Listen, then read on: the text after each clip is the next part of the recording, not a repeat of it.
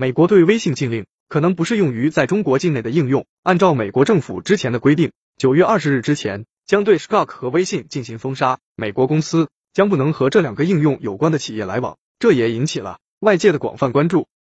对于美国对微信系绞杀，不少业界人士表示，这个做法意义不大，因为微信系应用主要针对中国用户，所以辐射力度并不是那么的广泛。而腾讯方面也有相同的看法。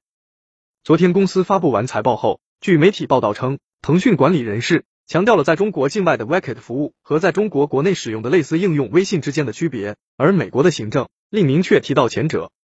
WeChat 和微信之间的区别之所以至关重要。是因为腾讯的绝大部分收入来自中国境内，如果其在中国国内的即时通讯服务不受干扰，那么对腾讯业务的影响可能相当小。行政命令的焦点是在美国的 WeChat，而非在美国的其他业务。腾讯首席财务官罗硕汉在与投资者的电话会议上说，并补充说，他无法进一步猜测，我们正在寻求美国两党进一步澄清的过程中。